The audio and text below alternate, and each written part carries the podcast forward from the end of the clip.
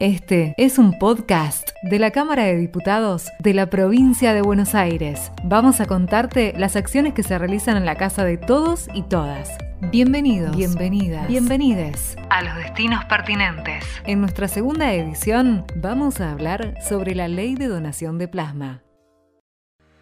En contexto de pandemia, la legislatura aprobó la ley que declara de interés provincial la donación y uso de plasma con pacientes recuperados de COVID-19. María Laura Ramírez es diputada provincial y presidenta de la Comisión de Salud y una de las impulsoras de esta iniciativa. Hubo un antes y un después de votar esta ley en la provincia de Buenos Aires. Apostamos a la solidaridad y a la concientización de nuestros vecinos de lo importante que es donar plasma. Lo que nosotros hicimos desde diputados es crear el registro único de donantes. En el mes de mayo tuvimos un pico máximo donde hubo 33 profesionales de la salud que tenían que tomar la decisión de ingresar a una terapia intensiva y depender su vida de un respirador o empezar con este tipo de tratamiento. Ahí fui convocada a esa mesa de expertos y profesionales. Empezamos a tratar este tipo de ley. Alejandra Lordén es vicepresidenta de la Comisión de Salud, médica ginecóloga y obstetra. También impulsó esta iniciativa. Es importante que se haya aprobado la ley de plasma, permite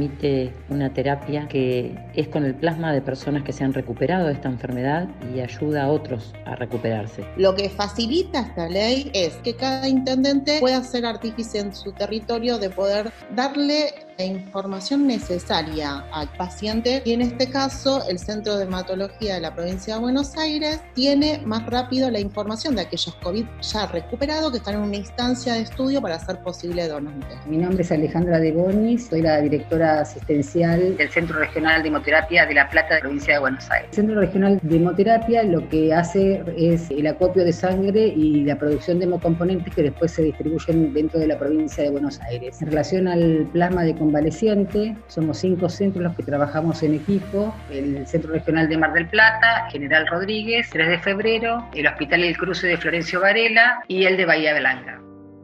Soy Gustavo, tengo 46 años y doné plasma. Es una experiencia única. Atravesé el COVID-19, me hice los estudios que determinaron que sí era apto, no es doloroso. Gracias a eso hay gente que puede pasarlo un poquito mejor, así que lo voy a seguir haciendo. El uso de plasma en nuestro país tiene su antecedente en la década del 50, durante la epidemia de fiebre hemorrágica. Por aquel entonces, su utilización logró reducir significativamente la letalidad esa experiencia que hubo en la Argentina, en la provincia de Buenos Aires se tomó como modelo realizar el tratamiento con plasma a pacientes convalecientes y bueno, a partir del mes de mayo iniciamos el andar en los pacientes con cuadros moderados o severos. Habiendo pasado casi cinco meses de la pandemia, podemos decir que este 33% que estaba en situación de donar plasma, hoy lo están realizando mediante esta gran campaña que estamos llevando a los 135 municipios y que hoy más de 10.000 personas en la provincia de Buenos Aires fueron recuperados gracias a este tipo de tratamiento. Un donante podría colaborar en la recuperación de 3 a 4 personas. Alejandra de Bonis nos cuenta cómo es el procedimiento para donar plasma. Una vez que documentamos que realmente el paciente tiene COVID, esperamos 28 días desde que se le fueron los síntomas, nos invitamos al instituto para tomarles una muestra para realizarles el título de anticuerpo. ¿Por qué es importante esto? Porque no todos los pacientes recuperados de COVID pueden donar plasma. Una pregunta que nos hacen siempre, ¿y cuántas veces puedo donar, doctora? Entonces nosotros les explicamos que va a depender de ese título de anticuerpos que tengan. Milciades vive en Isidro Casanova y trabaja en un taller de chapa y pintura. En este podcast nos cuenta cómo el tratamiento con plasma posibilitó su recuperación. Para mí era una simple gripe que hicieron el hisopado y dio positivo. Los médicos me consultaron si yo quería tener el tratamiento de plasma. Y obviamente yo le dije que sí. Gracias a eso inmediatamente me compuse. Hay que donar plasma porque salva vida. Y es un acto solidario. Margarita vive en La Matanza es enfermera y también recibió plasma. No la pasé muy bien. Primero estuve aislada en mi casa, después comencé con dificultad respiratoria, mialgia y me internaron en terapia intensiva. En este momento se encuentra en plena recuperación de la enfermedad. Es importante concientizar que todos entendamos la necesidad de donar plasma es donar vida. Mañana quizás la persona que lo necesite seas vos. Natalia Santo Domingo. Tuve COVID, me recuperé y tuve la grata posibilidad de ser donante de plasma. Donar plasma para mí es un acto de solidaridad y de amor que reconforta. Saber que estás ayudando con una sola extracción a más de una persona es muy satisfactorio. Hay mucha gente que se puede recuperar. Es un procedimiento indoloro que no tiene consecuencias para quien dona y sí tiene beneficios para aquella persona que lo recibe. Te pedimos que por favor, si tuviste COVID, puedas acercarte a un centro de salud y donar tu plasma. La impulsora de todo este proyecto en, el contexto de pandemia fue Nora Echenique, que ya hoy no, no está entre nosotros, falleció el 7 de agosto. Estaba en el día a día en el constante empuje de lo importante que es donar plasma. Durante la producción de este podcast, el nombre de Nora Echenique apareció con frecuencia. Nora fue directora del Instituto de Hemoterapia de la provincia de Buenos Aires y hasta el último día de su vida trabajó incansablemente por la salud de los y las bonaerenses. Nora fue primero un referente en la hemoterapia, hubo mucha calle en la especialidad. La ausencia de ella hoy es un vacío inmenso en donde el gran equipo que fue formando durante todo este tiempo tomó esa bandera y sigue al frente de este tipo de proyectos.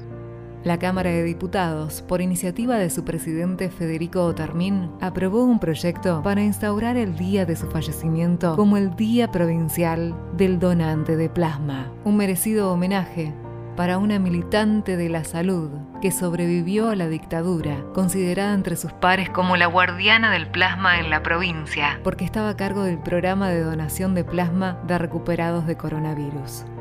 Esto es un hecho histórico y ella fue un hecho histórico por la mirada de qué hubiera querido hacer ella y poder seguir haciéndolo, ¿no? Como la mayoría de sus días y sobre todo en este último tiempo de pandemia, Nora ponía el acento en la importancia de donar plasma. Que se recupere el coronavirus que estuvo mal, que estuvo grave, eh, bueno, es una satisfacción. El Estado es el que resguarda un producto que era de una persona y que una vez que está extraída y estudiada pertenece al Estado. Entonces todo el Estado es el guardián del plan. Es fundamental tener un registro de los donantes de plasma. Desde el Centro de Hemoterapia, a mitad de septiembre del 2020, llevamos registrados ya 1.300 donantes y un total de 3.400 pacientes transfundidos.